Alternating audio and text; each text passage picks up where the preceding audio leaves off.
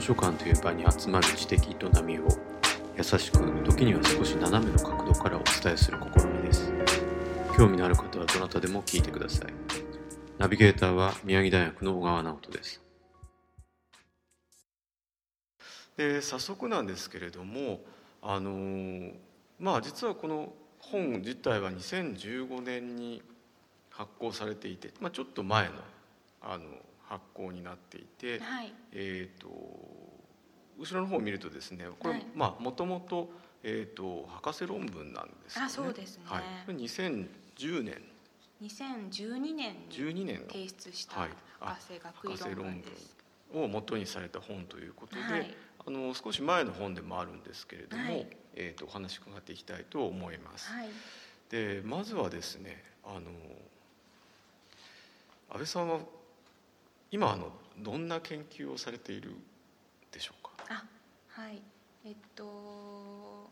もともとは農業史が専攻でして、農業史っていうのは歴史の史っていうね。そうですすね。農業はいの歴史って書いて農業史っていう分野があるんですけど、まあ、その名の通り農業を歴史学的アプローチによって明らかにしていくっていう研究分野で、まあ、私自身はこの本にこう成果がまとめられているように日本における明治から昭和戦前期の野菜の種産業の歴史研究うん。をあの行ってきました。で今も延長して、まあ、あの野菜の種の戦後史はどうなってるのかなとか、あと逆に野菜の種じゃなくって稲の種はどういうふうなあの歴史的な展開があったのかなっていうのがあの関心があるので、まあ、それその課題に着手し始めたというところになります。なるほど、はい。なるほど。あのなんか本当に最初から素人みたいな感想で恐縮なんですけど、はい。あの本を読んでですね、はい。真っ先に思い出したのはなんか実家ではい。親があの家庭菜園でこうあの某まあこれ名前言ってもいいですか？あの坂田の種とかなんかホームセンターでこういろいろ買ってきてはい。毎年やっている姿をですねあの思い出したりしてたんですけど、はい。あの種屋さんのまあもと元々の歴史の話みたいなそうですね。だなと思いながらあの読んでいました。なのでまああの近代史、まあ、明治だとかうん。その昭和初期まで、うん。あのだいぶ昔の話ではあるなと思いつつなぜかはい。頭に浮かぶイメージとしてはなんかその 親の背中をなんか思い出すっていう不思議な感じで、はい。えー読んでいたんですけれども、はい。あのまず最初にですねそはい。の伝統野菜、まあ、本のタイトルにもありますが、はいはいはいえーまあ、野菜ではなく伝統野菜っていうのは何なんですか、その伝統野菜っていうのはあの、まあ、伝統的な野菜ってていう、まあ、ごく一般的な意味で用いられることもあるんですけどあの近年では、まあ、その生産者であったりとかあと流通業者あと有識者や、まあ、自治体などから構成される団体があのその野菜のブランド化によって、まあ、高付加価値をつけることを目的としてまあ、あのその野菜の栽培歴とか、はい。あの栽培地域とかあとその地域の郷土食とかそういった関係で、まあ、一定の価値基準を満たす野菜っていうのを、まあ、伝統野菜っていうふうに、まあ、認定して、まあ、呼んでいるっていう。あ結構ブランドみたいなもんそうですね。はい。ああ。の今おっしゃっていただいたことでいうと,、えー、と在来作物なんていうのも聞いたことあるんですけどあはいはいはい。あれ在来作物と同じ意味ですか？ちょっと違うんですか、うんと在来作物っていうのはもう少し広い意味、はいはい。まだブランド化されていないものも含めてああの世代を超えて種取りがこう永続的に行われてきた作物のことを在来作物といってその在来作物の中で種取りがずっと行われてきた野菜っていうのを在来野菜っていうふうに言ってその在来野菜の中でそのブランド化をしていこうということで、はい、まあ、自治体とかが関わってくるものに対しては伝統野菜っていうふうな呼び方をします。なるほど、はい、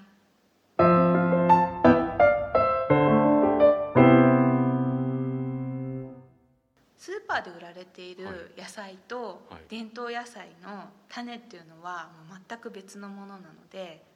あそうなんですか。そうなんです、スーパーで売られている野菜は、まあ、種苗会社ですね、はいはい。まあ今日のお話の本題になっていくそう種苗会社が、はい。あの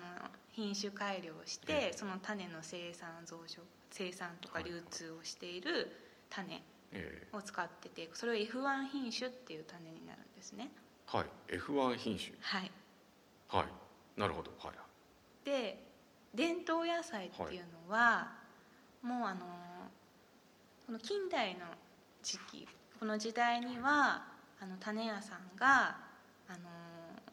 その種の生産に関わっていたものになるんですけどその F1 品種を開発していく段階で種屋さんとして固定種を大量に生産して大量に流通させるっていうことはなくなっていくんですね。はい。ちょっと待ってくださいね。今度固定種って新しい言葉が出てきましたけど。これがはい。ちょっと待ってください、えとキーワードですね。はい。こ固定種の説明も先に聞いていた方が分かりやすいですか？そうはい。じゃあか固定種もしれないの 固定種はどういうものなんですか？えっとですね固定種っていうのは、えっと、その野菜の品種特性の維持はい。を目的に選抜と固定をされた品種のことっていうふうに、まあ、定義されているんですね。でまあ、つまり固定種の種から種を取ると、まあ、その親品種とおおむね同じ形質に育つっていうのが固定種の特徴はいになります。はいただ固定種は毎年種を取り続けることでこう守られていくっうんていうのが特徴なんですね。はいで一方 F1 品種っはいていうのは、あの異なる2種類の親品種を掛け合わせて作り出した品種のこと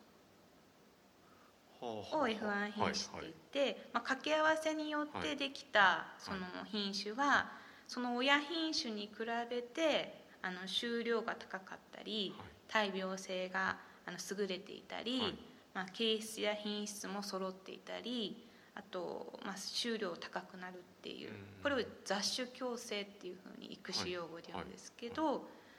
ただその雑種共生が現れるのは一世代限りなんですね。はいはい。なのでその F1 のその種からこう次の作物を育てようとした時にそのな親と同じような形質は出てこないっていうのが特徴。なるほど。だから毎年今、はい。あすいません農家の人は毎年種を必ず種苗会社からはい。買ってその種で作物を作るっていうことになります。じゃあその F1 種っていうのは、はい。こうまあ丈夫だったり美味しかったりするけど、うん。一回きりっていう使い切りの種って言えばいいんですか？一回植えたら次は続かない、そうそこから種を取ってもそれと全く同じような形質の種は取れないっていうこと、ほどそういうことなんですね、はい。あのちなみにというかところでですねちょうどあのこの前のあの回配信の回では、はい。回でも、はい。えー、とその時には豚の話でですね、何か近いような三元豚というのはねっていうのを教えていただいたんですけど、はい。なんかですねちょっと素人の感覚としてはですね、はい。そのまあこう曲がりなりにも生き物だけれどもなんか一代限りで次は同じようになりませんっていうのがいまいちまだピンときていなかったりします。あはい、あでもそそういう種類なのだということは分かりまそうですね、はい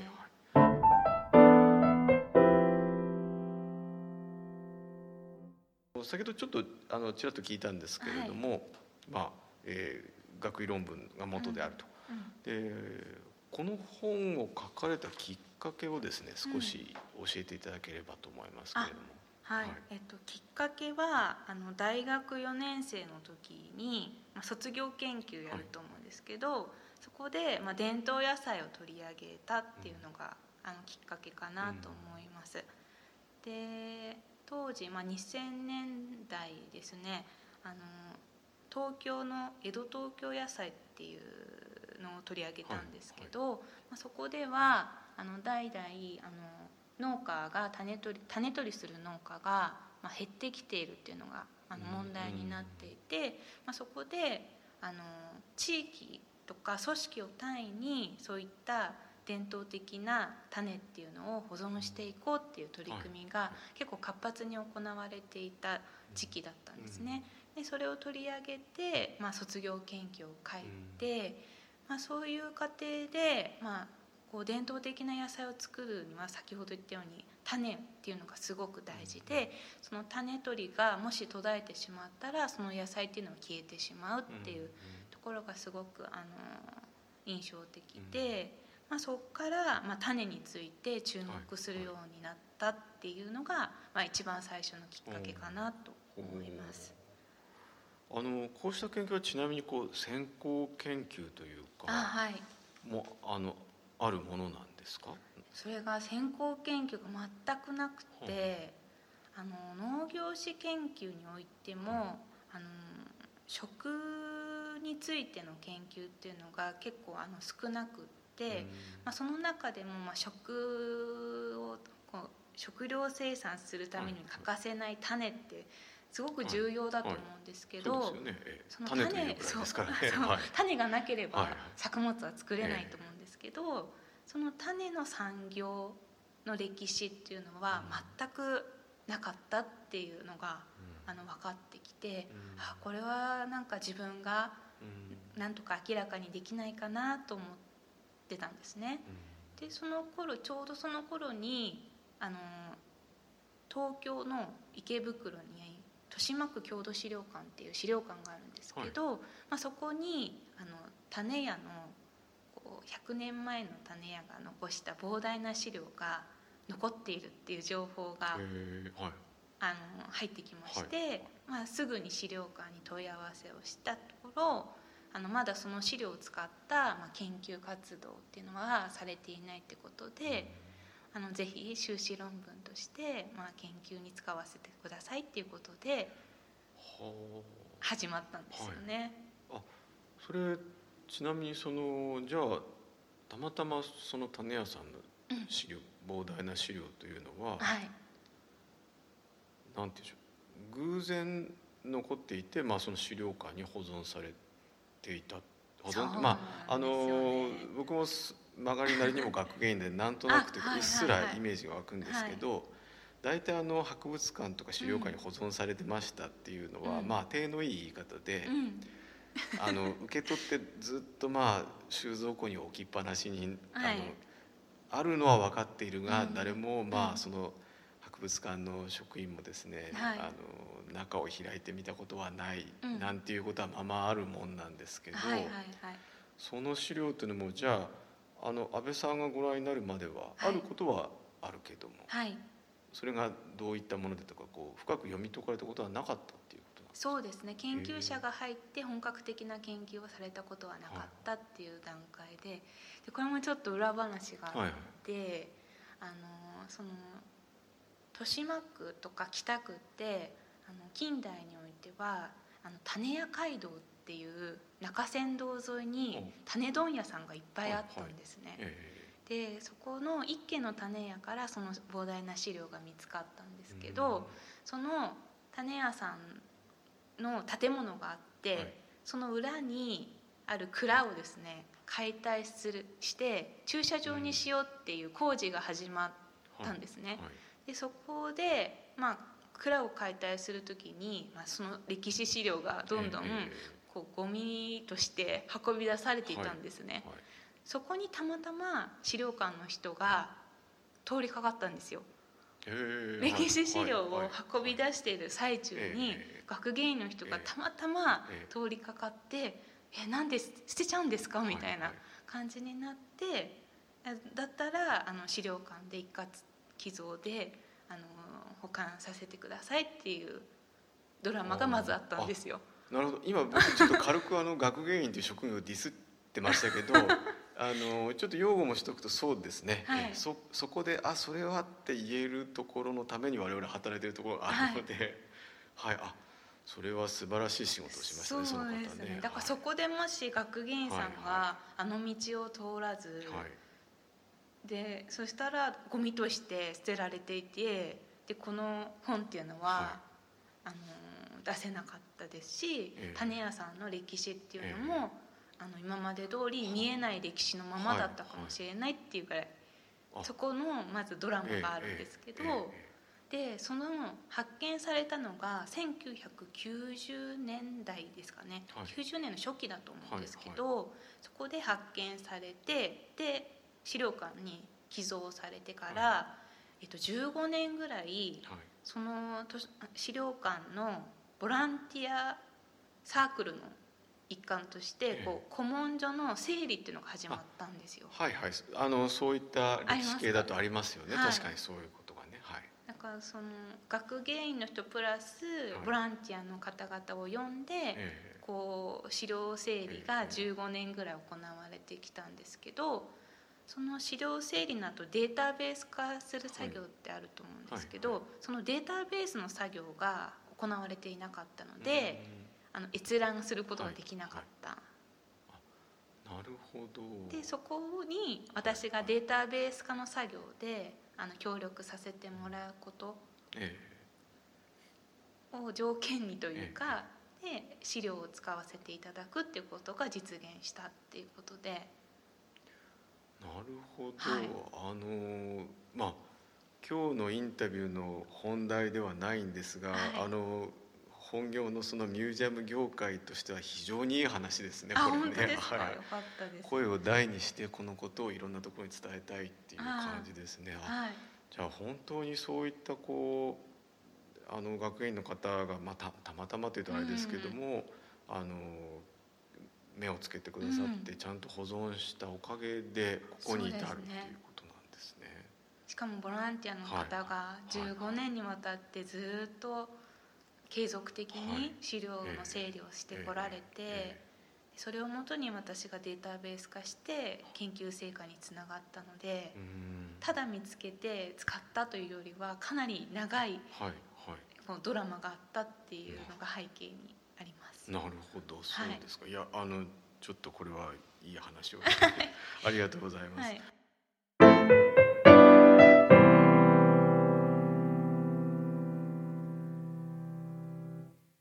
はい、あのそれでちょっとまた本題に戻ってですね、あはい。それでそのこの本の中では、まあえー明治の中後期からあはい。昭和30年代、まあうん。1950年代半ばぐらいまでの,、あの先ほど教えていただいた固定種あはい。のことと言えばいいんでしょうか、うん。はい。でそれを取り扱うその種屋さうんんですね、うんえーのお話ということなんですけれどもちょっとまああのもちろん本を読めばですね、あのはいよくわかるというものではあるとは思うんですが、はい。あの少しかいつまんで、まあ、じゃあそのこの本の中で取り扱われているですね、うん。そのまあ、種屋の時代近代というのはどういう時代だったんでしょうね。うーんと、まあ、近代に入って、まあ、人口がまあ増加してこう食べ物を増やさなきゃいけないっていう問題が起こったわけですね。はいでその時に、まあ、大量の野菜を作らなければいけないとか、あと市場ができたことで、まあ、より均質な野菜っていうのが求められるようになっていく中でその元となる種のあの生産だったりはいあと品質管理っていうのをどうしていくかっていうことが課題になった時に活躍したのがこの種屋さんになるんですね。ど。で、まあ、江戸時代から種屋がこう誕生したっていうふうには言われてるんですけど、まあ、その当時の種屋さんっていうのは、まあ、自分が作物を作ってで、まあ、種も取りますね、はい一緒に。先ほどのあれですね、うん。その伝統とか在来あそうです、代で育てて そこから種も取ってまたそれで育ててっていうサイクルですね、はい。最初は。はい。そういうのをやってきたはいわけですよね、はい。農家さんっていうのは。ただその自分が来年巻く用の種をこう取るんですけどそれと余った部分の種っていうのがあって、うん。その余った分の種を先ほど言った街道、はい人々の往来が激しい街道沿いで、こう種その余った種を売るっていうことで種屋さんが誕生したっていうふうに言われてるんですなるね。農家副業の一環として、はいはい。あの種屋が誕生したんですけど、まあ、それが近代に入るともっと質のいい種とか、もっとたくさんの種が欲しいっていう状況になった時に、あの専業の種屋さんですね、売るための種作りをあの主とする専業の種屋さんができていくっていう時代が近代になります。なるほど。そうそこで、まあ、種屋さんがどういうふうに品質のいい種を作ったのかとか、はい。で大量に生産するための仕組みはどういうふうに作ったのかとか、うん、それをあの全国の農家に、うん、あの販売するシステムっていうのを種屋さんがどんどんこう築いていくんですよね。うん、そういったことを、まあ、この本ではこう明らかにしてまとめているっていうこと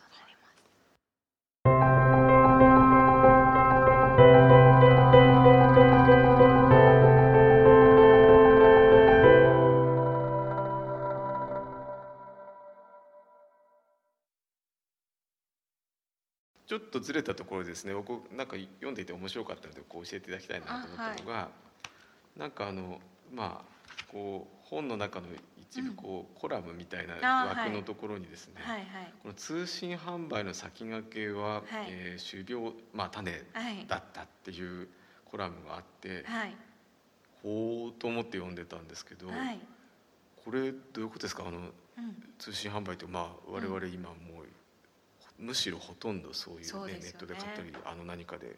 えー、取りや取り寄せたりっていうのは当たり前になりましたけど、うんはい、それの先駆けが種ってどういうことなんでしょう？えっと、日本で初めて通信販売の商品としてあの商品だったものが種だったっていうことですね。ええ、でそれが明治9年に遡るんですけれども、はい。はい、明治9年に、えっと、農業雑誌っていう雑誌が発行されたんですね。でその時に、えっと、そこでその雑誌の中で、えっと、トウモロコシの種をあの欲しい方は販売しますよっていう広告が載ったんですね。はい。うん、それが日本で初めての通信販売。っていうふうに言われて。はいはい、これなんて言うんでしょう。あのまああらゆることがそうですけど、はい、今かん今思えば当たり前だけれども、うん、その当時その何かを初めて、うんはい、あの考えたり、まあ、それをやってみたりっていうのは結構すごいことだと思うんですが、はい、これはこうやって通信販売で売ろうと思った人もすごいですし、はい、よしじゃあ頼んでみるかって思った人たちもすごいですよね。そうですよね。その津田仙っていう人あの農学者の人がいるんですけどその津田仙っていう人があのアメリカの農業を学ぶために渡米した時にあのトウモロコシの作物を日本でもこう導入して作付けを増やしていきたいっていうふうに考えたのとあとそこで当時行われていた、まあ、通信販売。これをなんとか使ってそういったトウモロコシの種を広く農家に普及できないかっていうふうに考えてで、まあ、それを持ち込んで明治9年に農業雑誌で載せてみたっていう話になるんですけど、まあ、そこからやっぱ種ってあの、まあ、軽いですしあの鉄道でしょあの取引してたんですよね、あの流通させる時は。そういった面で、えっと、も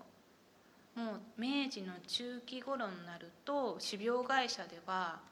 こう通信販売を導入して全国のあの種屋さんとこうやり取りするっていう仕組みがもう出来上がったっていうことになります。これでもなんて言うんでしょう。まあ文字通り種ですから、はい、例えばまあ注文して届いたものが本当にいいものかどうかっていうのは、あ開けてもわからないどころか育ててみないとわかんないじゃないですか。なので、ね、結構種屋さんの資料の中に苦情はがきっていうのがたくさんあって、はい、顧客のから、はい、あの「この種は注文した種と違う」とか「まいてみたら全然発芽しないじゃないか」みたいな苦情はがきもたくさん来てたりするんですけど、まあ、それにいかにこう対応していくかっていうところがこの本にまあ書かれている部分になるんですけど、はい、なるほど、はいそれ面白いですね。あ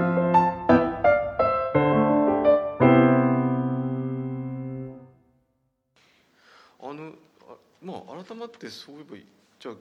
現在においては、うん。これもすいません。大変素朴な質問で恐縮なんですけれども、はい。まあ先ほど言ったなんか家庭菜園はこうなんかホームセンターで買ってくるっていうイメージがどうしてもあるんですが、はい、実際のその農業の現場って、うん、こう種はそれぞれの農家さんはどうやって選んで買ってるんですか？あまりにも素朴な質問ですいません。えっと、結構各地域に、まあは、い。地域の、まあ、小売店ですね。種の小売店っていうのが残っていたりして、まあ、そこから種を購入するっていうことが多いのかなと思います。でその F1 品種を作っているのは、まあ、種苗メーカーと呼ばれる人たちがいるんですけど、まあ、そういった人たちが品種改良してその品種の種の増殖っていうのはもうあまり日本では行われていなくて、もう海外で9割ほど行われているっていう状況なんですね。すか。はい。ただ品種のあの開発の部分は日本が、はいあのしているので、えあの全てあの海外で海外の種から輸入しているっていう認識はちょっと違うんですけど、そのに日本で品種改良した種の増殖は海外で行われていてはい増殖した種をまた日本に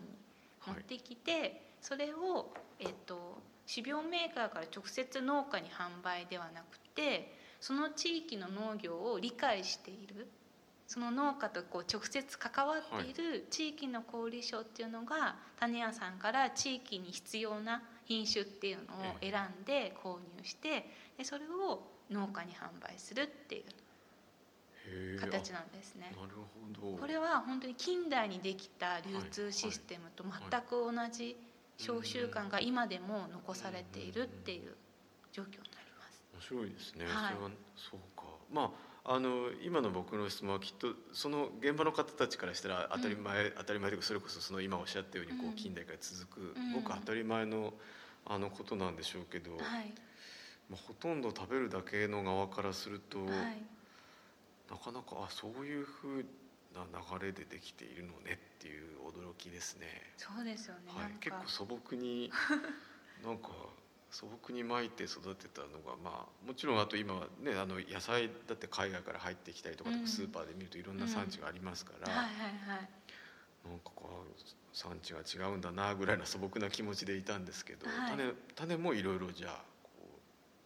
動動きがあるというかそういう流れの中で、そうですよね。はい。だからスーパーとかで何々産だって意識して買う消費者って結構増えてきたと思うんですけど、実際その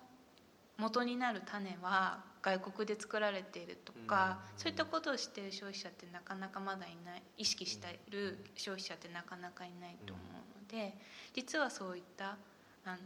世界が広がっているっていううん。ことですね。なるほど。ありがとうございます。はい。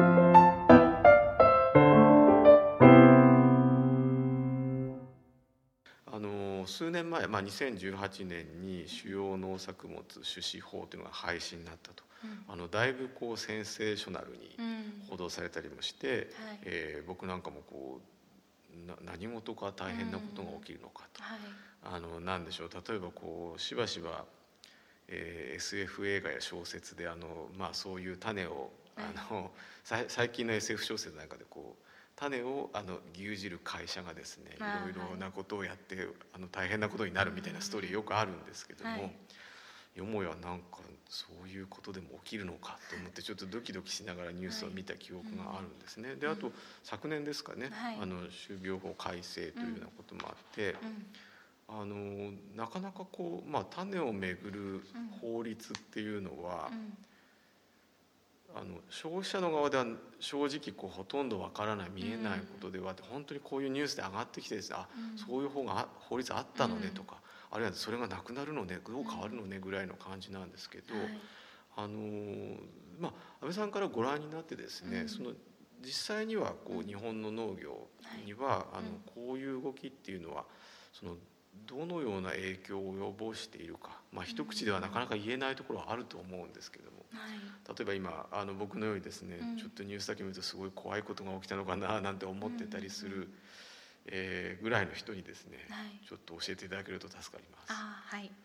とまず種子法についてなんですけど、えっと、これは昭和27年にできた法律であの主要農作物であるあの稲とか麦とか、えー大豆の種の品質を管理して、えー有料な種を安定的に供給することを、まあ、全ての都道府県に義務付けたっていう法律になります。で、まあ、廃止が決まる当初っていうかその前後あたりだとあの海外資本があの稲の種を牛耳ってしまってあの地域で守ってきた品種っていうのが消えてしまうんじゃないかっていうそういった声もあの多く上がりました。でまあ、こうした背景から、まあ、現在までに31道県が、まあ、種子法と同じ廃止後も種子法と同じ種子の条例っていうのを制定して、まあ、自治体の責任で、えっと、生産計画を策定したりとかあと財政措置をしているためあの今のところ廃止してもあのこれまで通りあの県県とかが単位となった米作りっていうのは継続されて行われている状況になります。でまあ、日本の米市場がまあ縮小しているってよく言われると思うんですけど、まあ、そういうこともあるため、まあ、海外資本にとっては必ずしもまあ魅力的ではないっていうこともあって、まあ、現在のところはまあ当初あの懸念されていた海外資本に取られちゃうんじゃないかっていうようなその大きな心配はあのそういった問題は起きていないっていううん。状況ですね。まあやっぱりあれですよね、まあ、それこそその食べ物とか命に関わることですから、はい。あのいろんなところでいろんな人が真剣に考えているはずで、うん。そんな急には何か劇法律が変わったからってこうガラッと何かあの本当に SF のように何かが悪くなるっていうほどではないっていうことですね。ちゃんと頑張ってる人たちがいるんですねやっぱり。そうですね。あのちょっと安心しました。はい。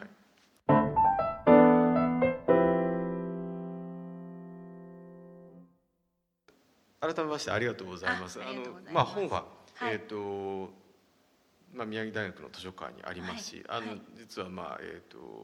私が普段住んでいるその仙台市の図書館にもあったりしますので、はいはい興味のある方は手に取って読んでいただけるとよろしいかと思います。はい。あれですね。あの買うのはちょっともう難しい感じですね。ぜそうですね絶版ですか。アマゾンだともう売られてないうんはい。かったですね。はい。あのええそうですね。まああの今日通信販売の話がありましたが、まあアマゾン以外にも実店舗にあるかもしれないので、じゃあ探していただいて。出版社からは注文ができるとあ思います。出版社から注文できる、はいなるほど、あのじゃあこう手元に置きたい方はぜはいひ出版社にですね、えーこれは農文教というはいはい、出版社ですえっ、と問い合わせていただければあちゃんと正式名称がありますねはい。農農産漁村文化研究会という。あ文化協会。あ文化協会という。はい、はい。えーところが発行になっております。あるいはまあはいその図書館でも、はい。えー見ていただけるかと思いますので、はい。えーよろしくお願いします、はい。じゃああの今日は、えー短い時間ですけれどもありがとうございました。ありがとうございました。